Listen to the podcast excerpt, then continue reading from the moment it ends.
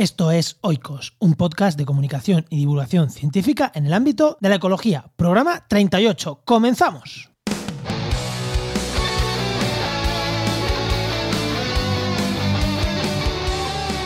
Hoy hablamos de cambio climático, hoy hablamos de ganadería, hoy hablamos de consumo de carne, hoy hablamos de agua verde, de agua azul. Hoy ponemos un poco de cordura en la relación entre el consumo de carne y el cambio climático.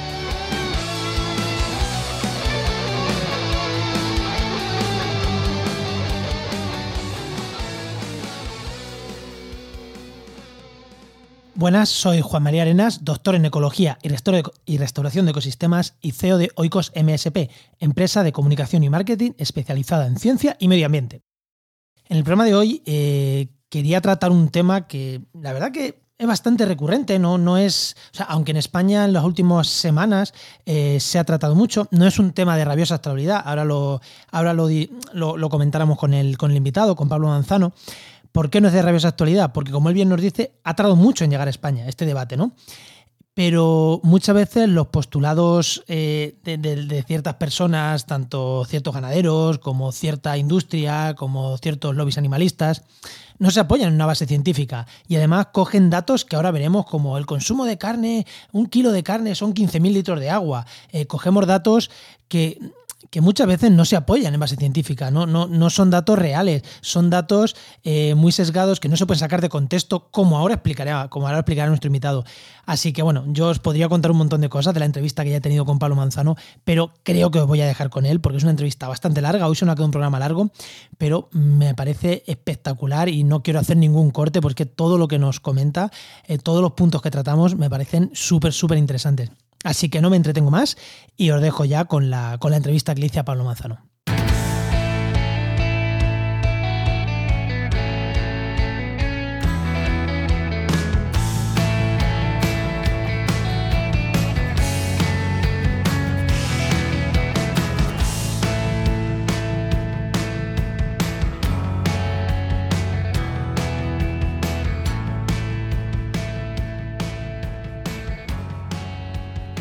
Os he dicho, hoy tengo aquí conmigo a Pablo Manzano, que es investigador de la Universidad de Helsinki y del Centro Vasco de Cambio Climático. Muy buenas, Pablo, ¿qué tal? Hola Juan, ¿cómo estás? Bueno, lo primero, eh, porque te he estado preguntando a ver cómo definían que trabajabas, pero casi que lo mejor, cuéntamelo tú, qué es exactamente en lo que trabajas, porque mm, nos va a ayudar bastante a entender eh, lo que vamos a hablar después. Eh, tus investigaciones y, y, tú, qué es exactamente en lo que, en lo que trabajas. Bueno, yo soy investigador en ganadería y en impactos ambientales, digamos. Entonces me he concentrado sobre todo en sistemas pastoriles porque son los que tienen un impacto más positivo en el medio ambiente. Entonces desde hace muchos años estoy sobre todo trabajando en sistemas pastoriles, pero en realidad he hecho cosas también de sistemas más intensivos y más eh, a veces ligados al territorio. Así que se me puede definir como un investigador en ganadería y medio ambiente. Vale, pues como habéis visto, es la persona idónea, una de las personas idóneas para hablar de este tema, del tema que vamos a hablar hoy, porque además eh, has escrito varios artículos últimamente en el diario.es, en el país, en varios sitios que ahora durante la conversación pues los iremos, los iremos comentando un poquito. Pero primero, y dado la polémica en España, no sé si la gente fuera de España la conoce, pero en España había una polémica porque un ministro, un ministro de España, eh, habló de ganadería, de reducir el consumo de carne, entre unas cosas por salud, pero otra también por mm, cambio climático, por medio ambiente. Entonces aquí hubo un montón, eh, poner un poquito la gente en contexto, un montón de, ataques. Por un lado, todo el sector ganadero criticando, claro, ha dicho que no se consuma carne, bla, bla, bla, bla, bla, bla, Pero por otro lado, un montón de ataques al consumo de carne desde más, más sectores animalistas o gente que a lo mejor no controla bien el, eh, no, no conoce los diferentes tipos de ganadería y demás también es que no se puede consumir carne porque, madre mía, nos vamos a cargar el planeta por consumir carne. Y Pablo, mm, sinceramente, leerte a ti para mí ha sido un leerte en Twitter y las cosas que has publicado, ha sido como, joder, gente con dos dedos de frente escribiendo cosas coherentes, vamos a ver. Entonces, primera pregunta, ¿ganadería y cambio climático es siempre mala? ¿Es, eh, tan negativo como se ha dicho? Eh, ¿Depende como los gallegos?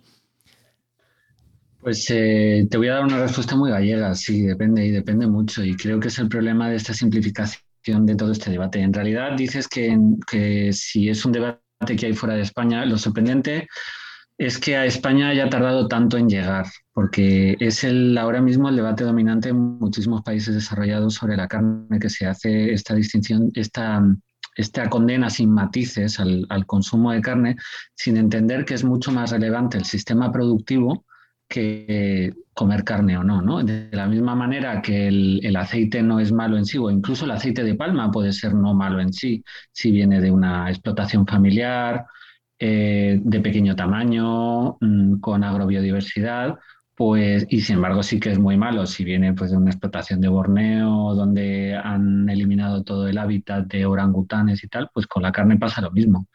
Eh, hay mucha diferencia, depende de, qué sistema productivo venga. Y este es un problema que hay a nivel mundial, que no se está diferenciando.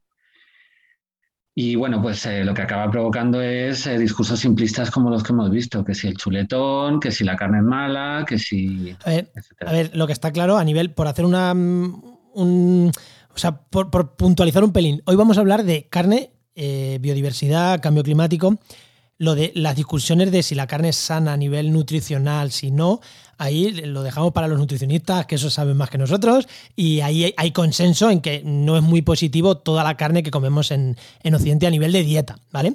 Pero, mm, claro, eh, yo una de las cosas que le he criticado, bueno, me hace Pablo ahí un poquito con la, con la cara.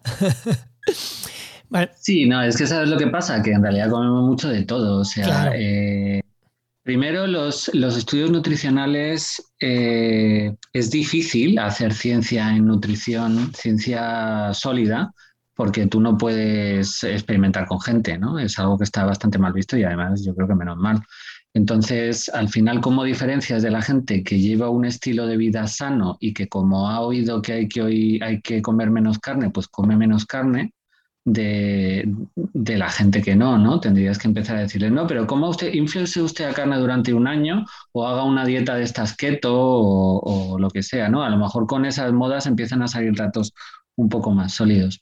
Pero yo sí que tengo experiencia, por ejemplo, de los pastores eh, turcanos que saqué este año un, un artículo que había visto en internet, lo, compartí por Twitter, que tuvo bastante, bastantes visualizaciones, que han sacado, por ejemplo, con los pastores turcanos que tienen una dieta básicamente de productos animales, o sea, leche y carne, y sin embargo tienen, eh, o sea, tienen colesterol y tienen todo este tipo de cosas, pues bajísimo.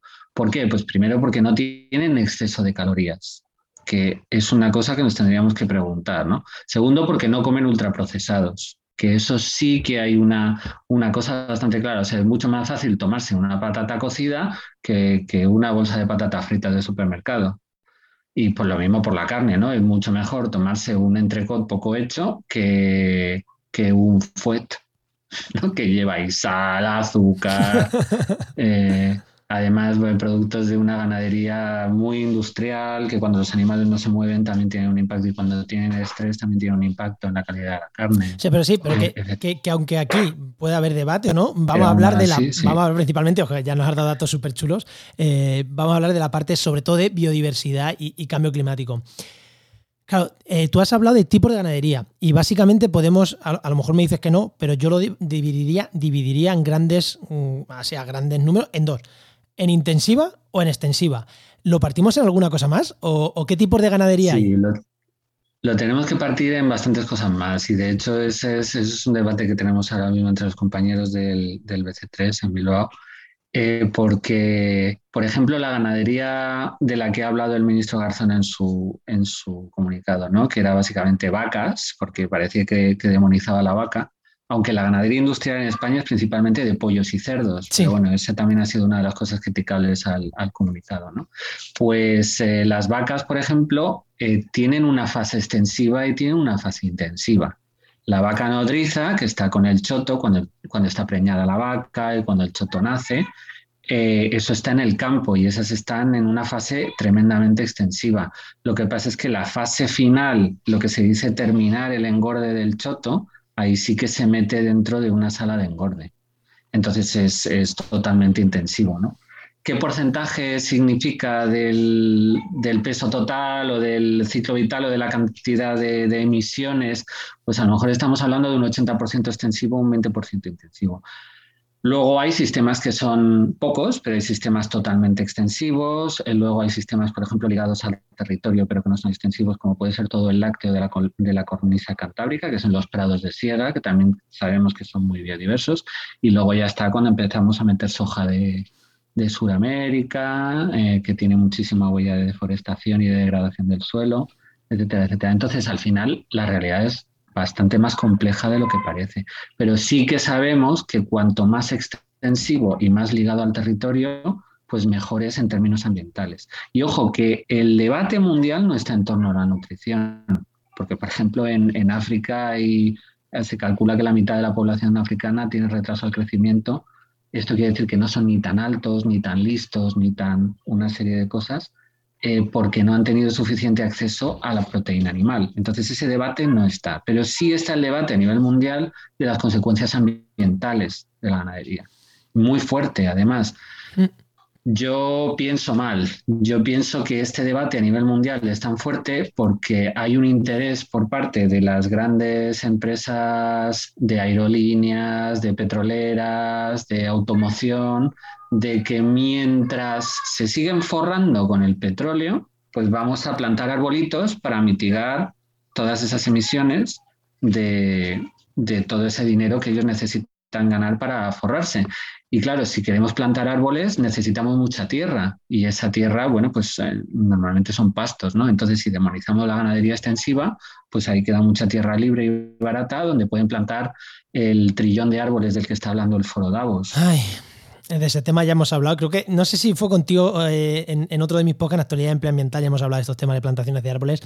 Joder, este detalle, que esta puntualización que has hecho, eh, yo lo veía, el tema del petróleo, pero más desde el punto de vista de, oye, si miramos hacia el petróleo, si miramos hacia la carne, no nos miran hacia el transporte, hacia otros sectores pero no le veo yo esa vuelta de tuerca extra que no es solo que no miren hacia el transporte, sino que encima tenemos tierras para eh, compensar plantando, que es lo que, bueno, desde muchos sectores se, dice.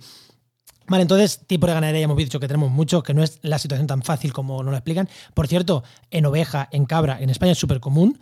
Eh, no, hay macro granjas de oveja, de cabra eh, para ganadería, ¿no? No, es que con, rumiantes no tiene sentido, porque precisamente los rumiantes eh, son unos animales especializados en digerir celulosa y de ahí su éxito evolutivo.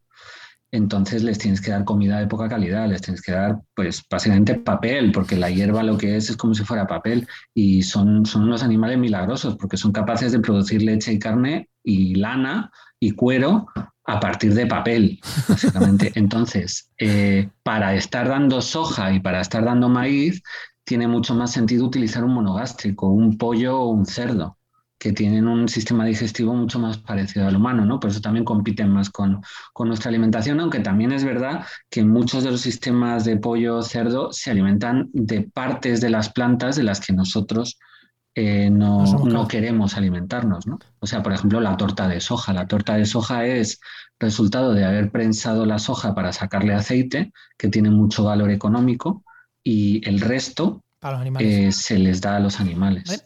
Un, tema también, otra cosa que te quería preguntar, porque tanto tú en el artículo este que has escrito en el diario.es como, como un tuit que vi hace poco, de creo que era de Ganaderas en Red, hablabais de un detalle que a mí también me llamó mucho la atención que era que se dice que las emisiones globales eh, asociadas a la ganadería son un 14,5%, ¿vale? Pero eh, tanto tú como ellos habláis de que, vale, sí, esto es porque el metano, el metano que emiten las vacas principalmente, se transforma, entre comillas, se transforma no, o sea, se hace en una equivalencia, pues si, si el metano produce tanto cambio climático, pues tanto metano es equiparable a tanto CO2.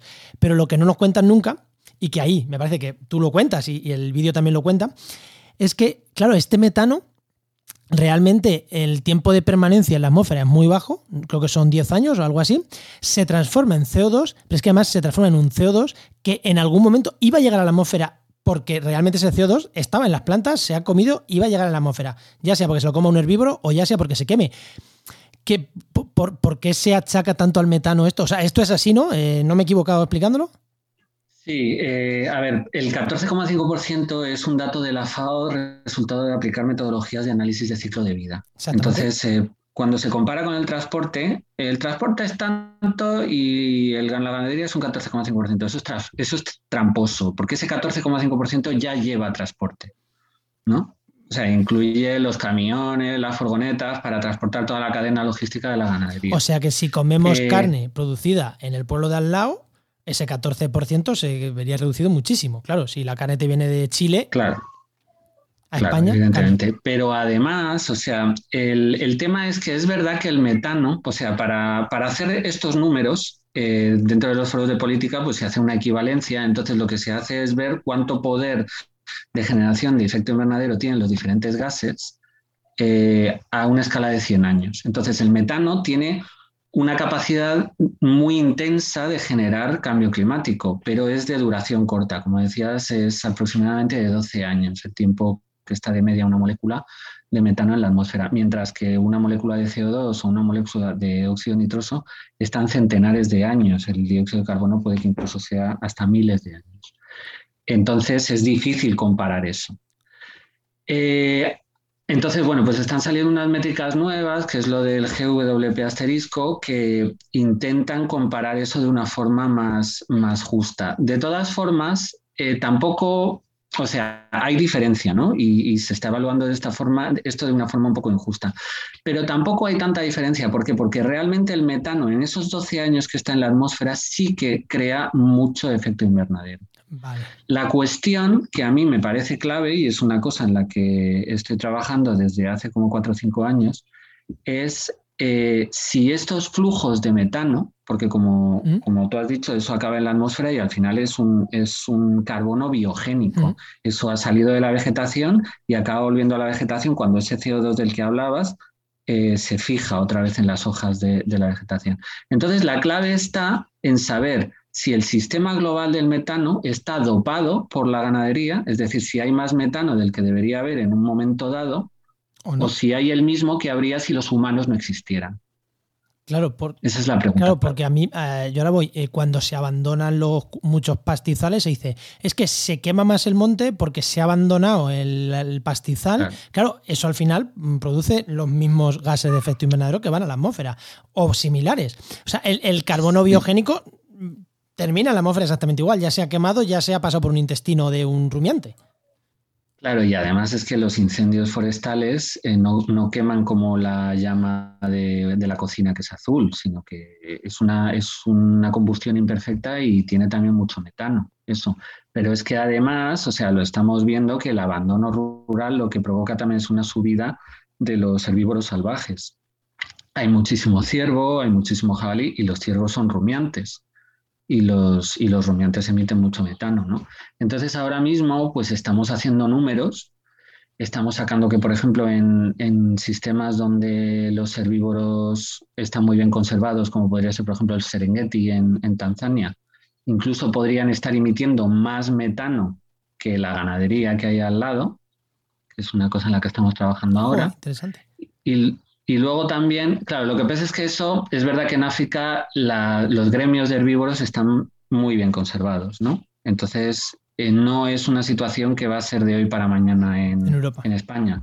Pero, por ejemplo, en España sí que podemos usar cabañeros y en cabañeros lo que sacamos es que vendría a ser pues aproximadamente un, como un 50%, en torno a un 50%. O sea, tenemos que refinar todavía porque tenemos que hacer bastantes cálculos con eso, pero así en plan preliminar nos sale como que el paisaje abandonado, un paisaje abandonado bien, ¿no? O sea, no estoy hablando de, mm. caza, sino si lo abandonásemos de verdad, un reasilvestramiento de verdad, pues estaría emitiendo un 50% de lo que emite ahora mismo la ganadería en esas zonas.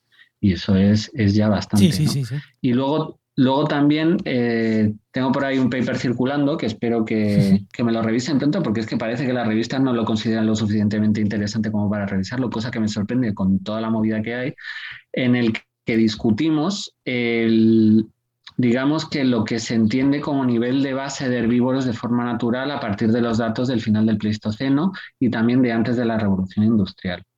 Y existen bastantes indicios, es algo que habría que trabajar más, pero existen bastantes indicios que muestran que de forma bastante consistente en todo el mundo la densidad aproximada de herbívoros es de unas 12 toneladas por hectárea. Esto es tanto en la estepa de mamuts en el Ártico, la que ahora ha sido cogida por la taiga porque hemos extinguido los mamuts hace ya unos cuantos miles de años, como en el Serengeti. ¿no? Y solo en casos excepcionales de muy buenos suelos, como podría ser la llanura pampeana, esa densidad eh, subiría, pero en general son un montón de herbívoros. Estamos hablando de que las densidades de herbívoros del Serengeti parecen ser naturales en todas partes. Claro, y eso quiere decir que las densidades que tenemos ahora mismo, por ejemplo, en, España, en, de vaca, o porque es a lo mejor lo más llamativo, eh, ¿están en esos niveles? ¿Están muy por encima? ¿Están por debajo? Pues la cabaña ganadera española ahora mismo sería más o menos el doble de eso. Pero hay que tener en cuenta que en la cabaña ganadera de ahora hay muchísimo cerdo y muchísimo pollo que no está comiendo recursos ligados al territorio. Por eso hacía hincapié en lo de ligación al territorio. Claro, sino que están comiendo básicamente soja de Sudamérica. O sea, si quitamos los cerdos y los pollos, tendríamos una densidad ganadera similar a lo que tendríamos de manera natural. Más o menos. Pues. Datos muy burdos. Claro, hay, claro, claro, hay unos datos, hay unos datos eh, que sacaron desde, desde Montes de la UPM, de la, de la Politécnica de Madrid, eh, para 1750 que muestran unas densidades que serían equivalentes a, esas que te he comentado de en torno a 10-12 toneladas de herbívoro por hectárea, que además serían más o menos la cabaña de rumiantes que tenemos ahora, de rumiantes y caballos, ¿no? De, de herbívoros, porque antes había más caballos que ahora, claro, por los animales de tiro. Pero entonces, eh, claro, eso es solo para España, no es a nivel mundial, pero eso nos está mostrando, bueno, pues que a lo mejor habíamos pensado eh, que había mucho menos herbívoros de lo que hay en realidad.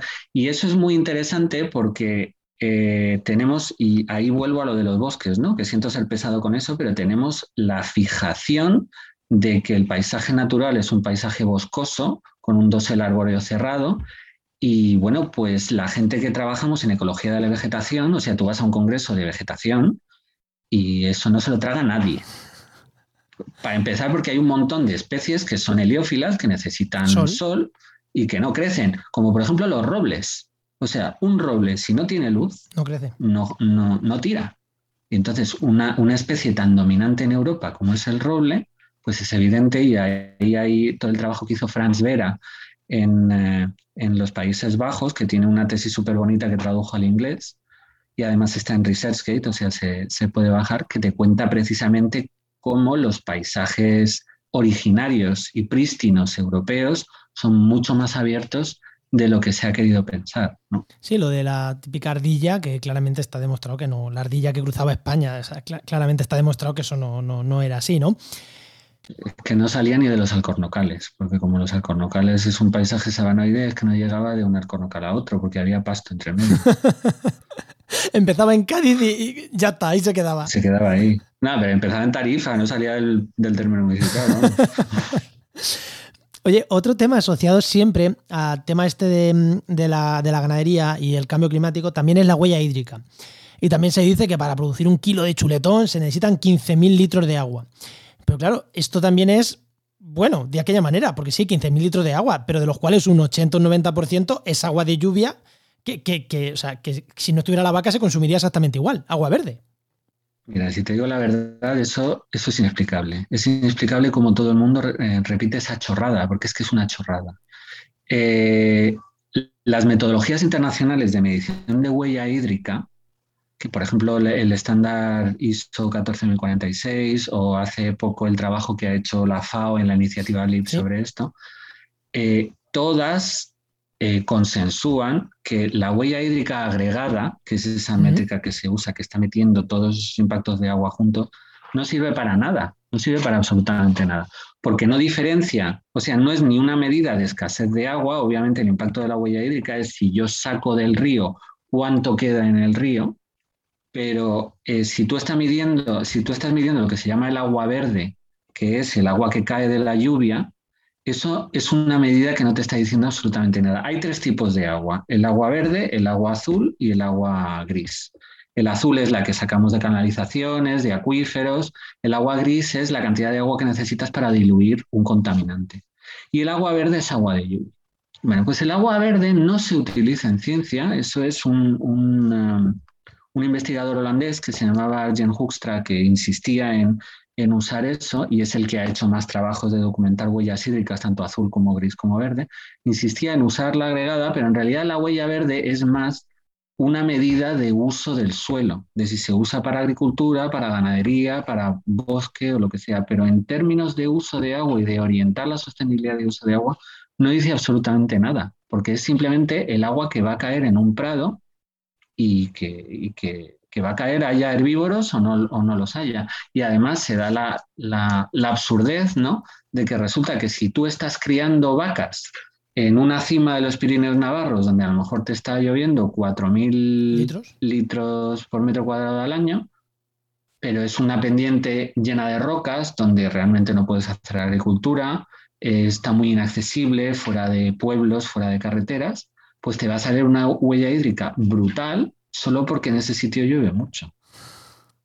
Vale, vale. Pero, pero eso no afecta a la recarga de los acuíferos, porque obviamente la, el agua que pueden consumir los herbívoros ahí, aparte de ser insignificante, es que luego pues la van a orinar, ¿sabes? O sea que, y, se va a evaporar o se va a ir al acuífero de, de cualquier o manera. van a respirar directamente. Es, o la van a respirar, claro, es verdad, o la van a transpirar. Entonces es, una medida absurda, es inexplicable que todo el mundo esté con ese rollo, porque es una cosa completamente, completamente errónea. Y además es que es muy paradójico, porque es que precisamente la ganadería extensiva, que es a la que le sale peor huella hídrica agregada, según esta medida, es la que tiene menos uso de agua azul, de agua canalizada, y además sus deyecciones están tan dispersas que en vez de contaminar, lo que hacen es fertilizar. Entonces, si tú comparas la huella hídrica con un tomate o con, trigo, pues la huella hídrica de los animales extensivos es muy inferior. y, además... Eso te decir que la de intensivo es huella azul y, y gris, en intensivo. Básicamente. Hombre, si le das, por ejemplo, grano de secano, pues sí que va a tener también huella verde, pero, es que no es informativa, es que la que el tema es el agua azul y sobre todo en el intensivo, en el industrial, va a ser huella gris, va a tener muy huella gris, mucha huella gris, porque te va a contaminar acuíferos, porque te va a contaminar ríos. Entonces, yo llevamos mucho tiempo explicándolo, no tiene explicación que la gente insista, yo creo que es simplemente pues el uso partidario que hacemos de los datos científicos o pseudocientíficos, ¿no? Que la gente ve pues un paper de Arjen Hoekstra sobre esto y dice, tate, ya tengo el argumento y lo peor es que a veces se hace con, con la intención de decir, bueno, pues voy a denunciar cómo la ganadería industrial contamina acuíferos diciendo que para elaborar una hamburguesa hacen falta 14.000 litros de agua. Y en realidad lo que estás haciendo es meterte con la extensiva, que es la que es sostenible. Vale, joder. Yo sabía que ahí tenía que haber gato encerrado, pues ya hemos descubierto, ya hemos descubierto el gato encerrado que tenemos, que tenemos ahí. Más que, más que gato encerrado es un tremendo despropósito. Sí, sí, es. Sí, aquí, que aquí no es que haya intereses ocultos, es que es, eso, que la gente oye campanas y no sabe por dónde le vienen y las coge y las repite. Mm, ya está. Oye, otro, nos quedan todavía algún tema que tratar, nos vamos a ir un poquito más, pero es que creo que me está gustando y creo que vamos a seguir tratando temas. Eh, Oye, el tema de la deforestación. A la ganadería se le. Eh, o sea, aparte de los impactos directos de, metano, aparte de, la huella hídrica, siempre se le asocia. Claro, es que para producir no sé cuántos kilos de ternera tengo que deforestar no sé cuánta selva para producir soja en, Brasil. Que, también es, entre comillas, aquí hay un error de nuevo, porque la ganadería en extensivo no deforesta soja en Brasil, no deforesta selva para sembrar, eh, sembrar soja en Brasil, ¿no? Claro, evidentemente planteado así no, claro. Es precisamente la ganadería industrial la que deforesta para, plantar soja, porque la ganadería extensiva no consume soja. La ganadería extensiva, como te he contado antes, los rumiantes no tiene sentido que les des legumbres, es tirar las legumbres. Las legumbres se le dan a los pollos y a los cerdos. Eh, luego, además, la deforestación es otra cosa que tampoco se entiende nada bien. Eh, yo además llevo 10 eh, años trabajando con gente del Chaco, con, pastores del Chaco, con grupos de apoyo a pastores del Chaco, que precisamente su enemigo es la soja. El Chaco, perdón, eh, por, centrar, ¿el Chaco en qué país hablamos? El Chaco es un bosque trinacional que ocupa Bolivia, Paraguay, Argentina y un poquito de Brasil, pero la parte de Brasil es mínima, por eso se considera trinacional. Vale. Que es, llega en Bolivia, llega al bosque chiquitano, eh, y es la parte norte de la parte norte de Argentina y la parte que lo digo porque del Paraguay. Sé, por estadística que tenemos muchos escuchar allí de Sudamérica y por, hablar también de, la tierra y no meter el patinazo. Sabía que estaba por ahí, pero no quería meter el patinazo. Pues el chaco al final es una formación vegetal muy parecida al cerrado o a la caatinga, en el sentido de que son sabanas naturales. Y eso hay un, hay un ecólogo con el que además tuve la suerte de, trabajar hace muchos años, que se llama Enrique Bucher, de la Universidad de Córdoba, del Centro de Zoología Aplicada, que tiene un paper muy bonito del año 84 ya que describe estas sabanas, ¿no? la, la caatinga, el cerrado y, la, y el chaco. Eh, y, te cuenta que son sabanas, porque bueno, en, Latinoamérica había muchísimos herbívoros, de hecho era probablemente el continente con mayor riqueza de especies y de biomasa de herbívoros del mundo, hasta que los nativos americanos llegaron hace unos 12.000 años y extinguieron 50 géneros de herbívoros. ¡Ostras! Que fue, bueno, hay quien dice que es... Eh, que es también por el cambio climático, porque hay ahí cierta, cierta asociación por el cambio climático. Al final, la, la, verdad absoluta es muy difícil de decir con datos fósiles, pero desde luego sí que parece que, los, que la caza y la sobrecaza tuvo algo que ver. El caso es que estaba, por ejemplo, lleno de elefantes, eh, de elefántidos, había muchos gonfotéridos, y eh, eran los que mantenían ese paisaje en, en, en una forma de sabana, ¿no? con estos tres estratos, con los árboles, con los arbustos y con los pastos. Eh, y luego, cuando llegaron los nativos americanos, lo que pasa es que ellos quemaban el bosque de forma controlada para que hubiera más poblaciones de herbívoros, porque un, sistema muy forestal no es muy productivo. Entonces necesitas abrirlo.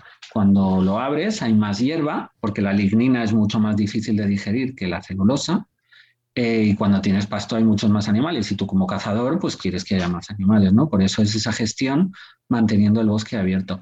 Pero el Chaco se ha cerrado en los últimos 100 años a raíz de que mm, se ha colonizado por, Argentina y las poblaciones indígenas han bajado mucho por las enfermedades y, todo este tipo de cosas. Entonces, eh, las primeras descripciones de los exploradores a principios del siglo XX o al final del siglo XIX hablan de una sabana, pero ahora uno va al Chaco y está mucho más cerrado y parece el bosque impenetrable del que, del que habla. Bueno, pues el Chaco, de natural, parece ser una sabana. Entonces, eh, esos usos ganaderos, como tenemos esa idea de que, el ganado deforesta, pues hay mucha gente que interpreta que el ganado producido en el Chaco está deforestando, cuando en realidad el verdadero problema ambiental del Chaco es la soja, que cogen las topadoras que se llaman, que son unas excavadoras con unas cadenas, y arrasan hectáreas para quitar toda la vegetación leñosa y plantar ahí soja. Y los usos sostenibles del Chaco están todos o bien por poblaciones indígenas que tienen pequeños rumiantes o bien por criollos que tienen vacuno y además unos sistemas muy interesantes. También tienen porcino, por ejemplo, porcino extensivo asociado a humedales. Entonces, la deforestación del cerrado y del Chaco no es por un manejo ganadero. Los problemas del cerrado de la Caatinga, por ejemplo, es más de una simplificación del paisaje. En unos lugares se abandona y se pierden especies de espacios abiertos, en otros lugares solo hay pastos, se pierden las leñosas, los arbustos, y ya en otros directamente eh, pues hay cultivos o usos residenciales, que normalmente son círculos concéntricos alrededor de las ciudades. Y eso se confunde con lo que sí que pasa en la Amazonia, que en la Amazonia sí que hay usos ganaderos. Y de hecho, eh, el presidente del Embrapa, hay una, hay una entrevista en, YouTube que habla de esto y, y, achaca un 10%, me parece que dice que un 10% de la Amazonia está bajo uso ganadero. Y eso sí que provoca deforestación. Lo que pasa es que los brasileños tienen mucho cuidado de no exportar ese vacuno a Europa, porque saben que digamos que está manchado de, de deforestación. Entonces es un vacuno que se consume localmente. Y el vacuno que se exporta a Europa es de estos sistemas de sabanas que, naturalmente tenían herbívoros, que se dejó de cambiar el uso del suelo, desaparecieron los herbívoros. O sea que... Pero es que es más, es que van saliendo estudios científicos que muestran que tanto como que eh, cuando hay un bosque y cuando hay un bosque cerrado, como se quema fácilmente, la fijación de carbono que hay en ese eh, bosque cerrado no es segura, porque se puede perder fácilmente con un incendio, mientras que eh, la cantidad de carbono que ponen los pastos debajo de la tierra sí es seguro porque eso no se quema. Eh, como que en un contexto de cambio climático, por, por, unos procesos un poco complicados, los árboles dejan de acumular de forma neta carbono a altas concentraciones de dióxido de carbono en la atmósfera, mientras que los pastos no. Eso es por hacer un. Para la gente que nos escucha, a lo mejor se haya perdido un pelín. Eh, voy a intentar simplificarlo un poco y dime si lo he hipersimplificado demasiado. El pasto lo que hace es consume, coge CO2 y lo que hace es lo deja debajo de la tierra en forma de raíces que se van degradando, tardan muchos años, deja un carbono ahí recalcitrante debajo de la tierra. Por ejemplo, esto es lo que pasa en muchas zonas que se dice que está quemándose el subsuelo. Lo que se está quemando es esa materia orgánica que hay enterrada, que han, que han metido ahí generalmente las herbáceas. Y las leñosas, los árboles principalmente, lo que hacen es ese CO2 lo acumulan para formar madera hacia arriba. Principalmente. Los árboles también tienen raíces. Sí, también tienen raíces, pero, pero dejan menos, o sea, cuando eh, dejan menos en proporción, el pasto deja más carbono enterrado que los árboles, ¿no? Esa sería la simplificación sencilla. Claro, y además uno si ve si ve una raíz de, una, de un maíz, por ejemplo, que son las raíces estas adventicias que salen como si fuera una melena, y ve la raíz de, un, de, una, de una dicotiledonia, ¿no? que es así pivotante, que baja hacia abajo, o sea, hay mucha más raíz en las gramíneas que en las, que en las dicotiledonias. A mí tampoco me gustaría que se hiciera una lectura peligrosa de esto y es que la ganadería es buena siempre, porque eso tampoco es verdad. Incluso la ganadería extensiva se puede practicar bien o se puede practicar mal. Hace poco estaba hablando con, un colega ecuatoriano que, bueno, que trabaja en, páramos en, los Andes. Y allí lo que ha pasado, bueno, estaría bien que está pasando exactamente por qué pasa esto, pero sí que hay una degradación asociada a la ganadería extensiva. Lo que pasa es que eh, ahí yo tengo la teoría de que es muy importante los ritmos de pastado, porque los herbívoros silvestres de forma natural eh, pastan de forma temporal y luego se van. Mientras que si dejas a los herbívoros todo el rato en el mismo sitio, pues pasa como si tú tienes un jardín y cortas el césped todos los días, que al final te cargas el césped, porque las plantas no son capaces de recuperar, ¿no? Cada vez que cortas, o sea, es un proceso que, que tiene sentido para un montón de cosas, para la biodiversidad y tal, pero incluso para estimular que las raíces, que echen más raíces y acumulen más carbono en el suelo, pero eh, si tú cortas todos los días, agotas a la planta y acabas por matarla.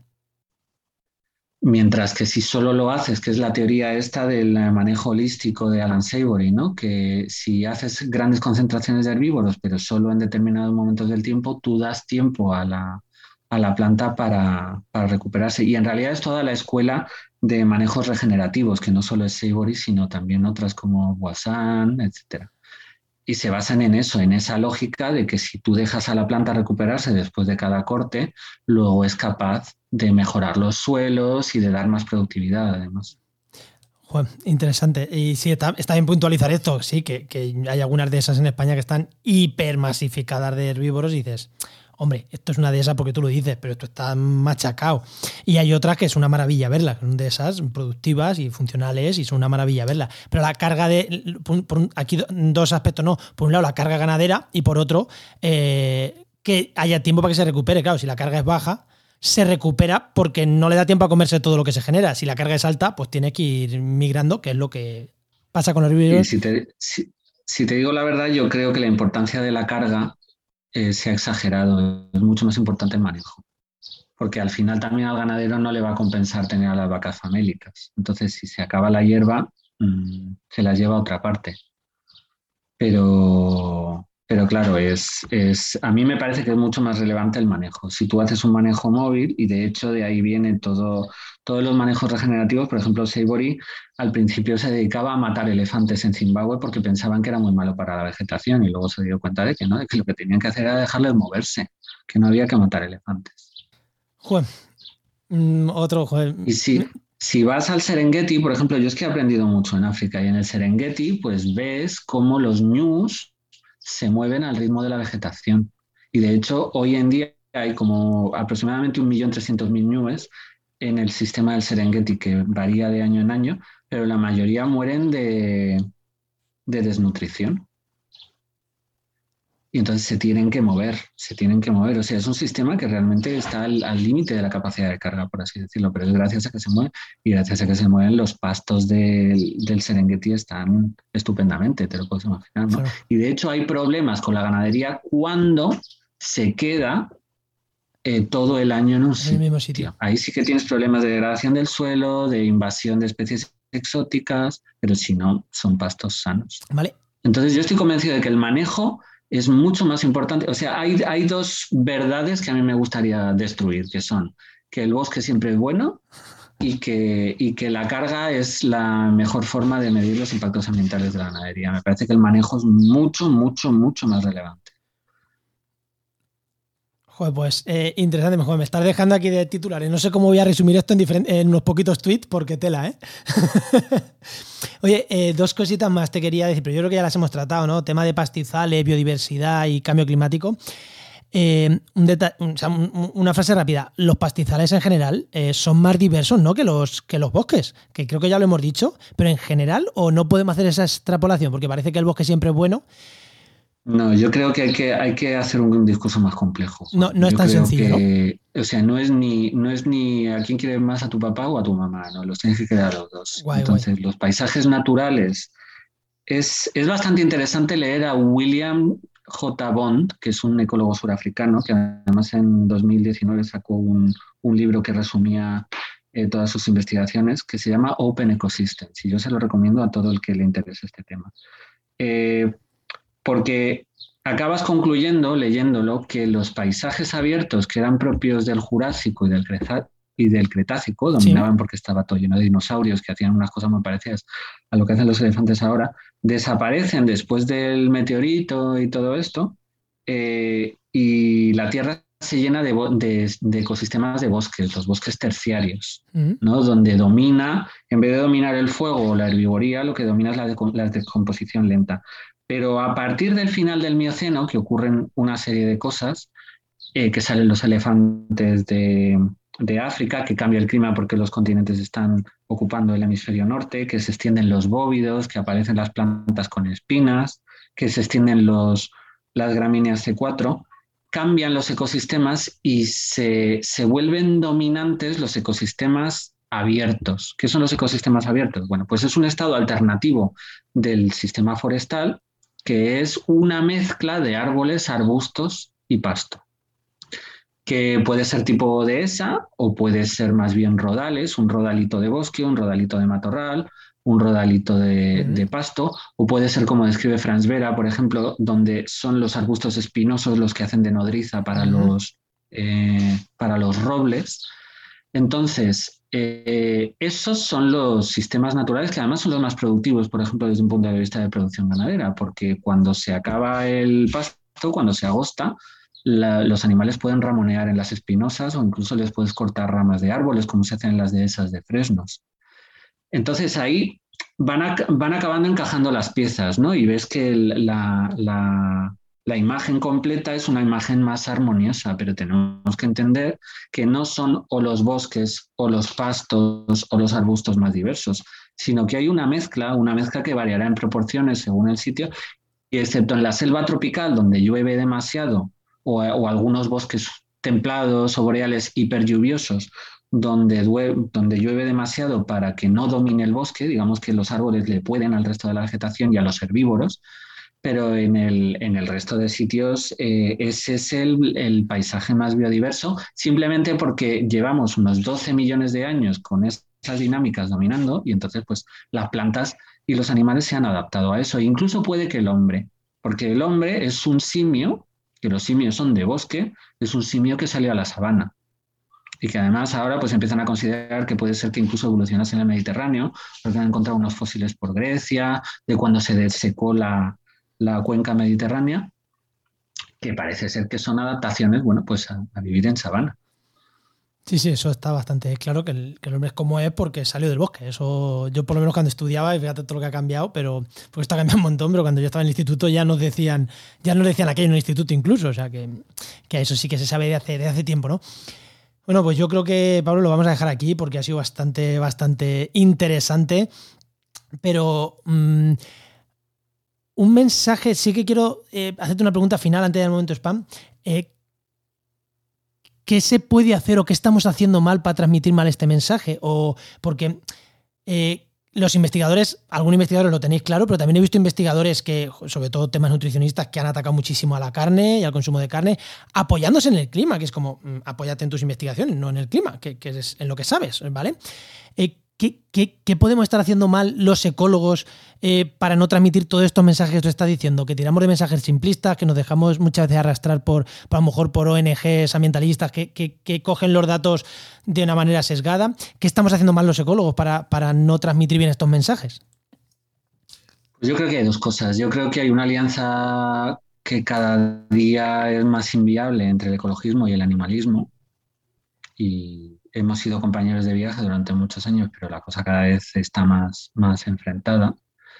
Eh, pero además, eh, los, claro, dices mensajes demasiado simples. Pues a lo mejor el problema que tenemos los ecólogos no es, o sea, el problema a lo mejor no es que haya mensajes simples, porque los mensajes simples son inevitables, son los que van a tener los políticos y son los que van a tener los medios de comunicación, sino que no damos esos mensajes simples. Entonces, te digo, ¿Qué mensaje simple dar? Porque necesito dar un mensaje. Exactamente. Bueno, pues el mensaje simple sería, el consumo bueno no es el que se interprete como que tiene más efecto en el cambio climático y tal, sino el que usa poco combustible fósil. Cuanto menos combustible fósil, mejor. Esa es una verdad simple y creo que bastante sólida. Oye. Eh, y la otra es que es más importante el sistema productivo que si comes carne o no. Es decir, eh, yo en Twitter me habrás visto que he hecho varias veces la comparativa que me gusta mucho entre monarquía y república. ¿Qué prefieres, monarquía y república? Pues hombre, a ver, si la monarquía es Suecia y la república es Corea del Norte, pues yo prefiero monarquía. vale.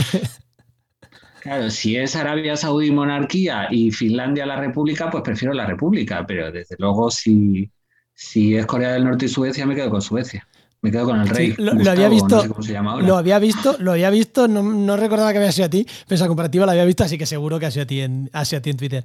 Es, eso además fue de un, me surgió de un estudio de Science muy interesante que habían hecho comparativas de gobernanza en Namibia y comparaban sistemas, porque bueno, tienen unos sistemas, digamos, locales o comarcales, que algunos son elegidos y otros son hereditarios. Y al final lo que era más determinante para que hubiera una buena gobernanza y para que no hubiera corrupción, no era si eran elegidos o eran heredados, sino el nivel de monitoreo de su gobernanza que había. Es decir, el cuarto poder, la, si, había ojos mirando o si no había ojos mirando.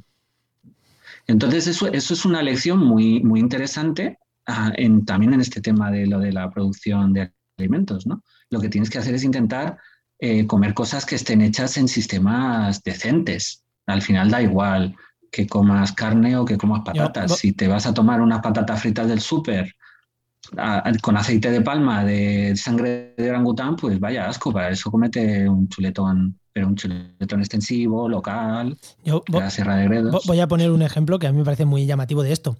Yo en mi pueblo, en Albacete, en, cerca de Ciudad Real, en La Mancha, eh, hasta hace nada, en cinco carnicerías que había en el pueblo, no se podía comprar ternera no se podía comprar ternera. Eh, solo se compraba o cerdo, que es de producción en extensivo, o cordero, eh, cerdo, que es de producción en, granjas, o cordero. Ya está. O sea, eh, ternera, yo me acuerdo cuando era pequeño que yo comía ternera, cuando íbamos al Albacete algo, nos traíamos la ternera al pueblo, un pueblo de 4.000 habitantes, que no es pequeño. Y creo que eso es una, pues seguro, que ese, ganado que comíamos ahí, ese cordero o esa cabra que podríamos comer ahí era bastante más sana que, lo que tú estás diciendo, que la patata de mm, eh, frita de bolsa, ¿vale? O sea, que es... Me llama la atención y no hace tanto que en España vivíamos así, consumiendo una carne local, eh, que parece que esto es algo como hace muchos años. Tengo 30 años y yo he vivido esto de que en mi pueblo no se podía comprar ternera. O sea, que tampoco es una cosa de, hace mm, muchas décadas, o sea, que no, no es un cambio tan, tan grande. Y si te remontas más décadas, la gente tomaba leche de cabra, no leche de vaca, menos en el norte, claro, porque en el norte la vaca sí se da, pero en Granada o en Úbeda se tomaba, se tomaba leche de cabra pues porque era lo que daba la tierra. ¿no? Pues nada, yo creo que sí que lo vamos a dejar aquí, pero antes, momentos van, ¿dónde te podemos encontrar? Eh, Twitter, ya lo hemos dicho muchas veces.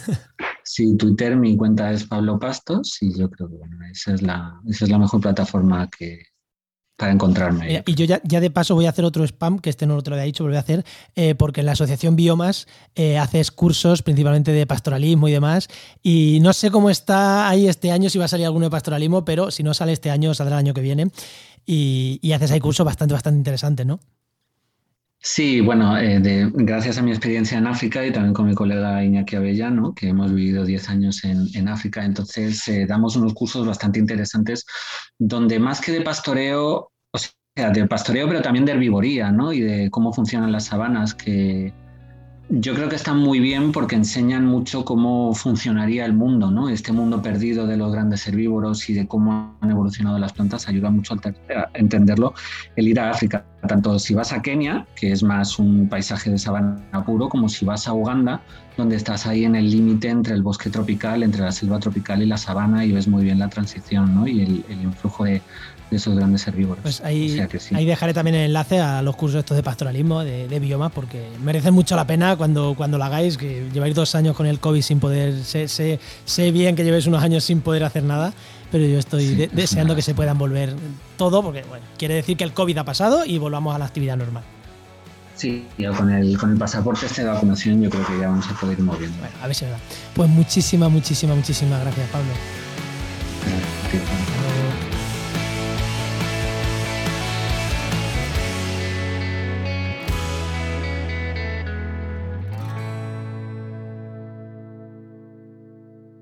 Aquí acaba la entrevista con Pablo Manzano. Como habéis visto, me hemos tocado muchísimos puntos. Espero vuestros comentarios en redes sociales porque seguro, seguro, seguro que este podcast da para un montón de comentarios, para un montón de debates, para un montón de reflexiones, ¿no? De, de muchas de las cosas que Pablo nos contaba, que yo, siendo ecólogo y conociendo un poquito estos temas, Aún así, me he quedado sorprendido. Eh, yo pienso en ti, oyente, que, estos temas, te, gusta este podcast, pero estos temas te quedan un poquito más lejos. Seguro, seguro que te ha roto muchos esquemas y seguro que muchas cosas no estás de acuerdo con él. Así que te invito a que vayas a comentarme a mí, a comentarle a Pablo a redes sociales, porque mm, Pablo todo lo que habla lo, lo habla con una base científica bastante sólida. Entonces, si tenéis algo que comentarle, pues oye, comentarlo citarme ahí por medio también, ya sabéis, JM Arena barra baja eco, que estaré encantado en estar en esas, en esas discusiones.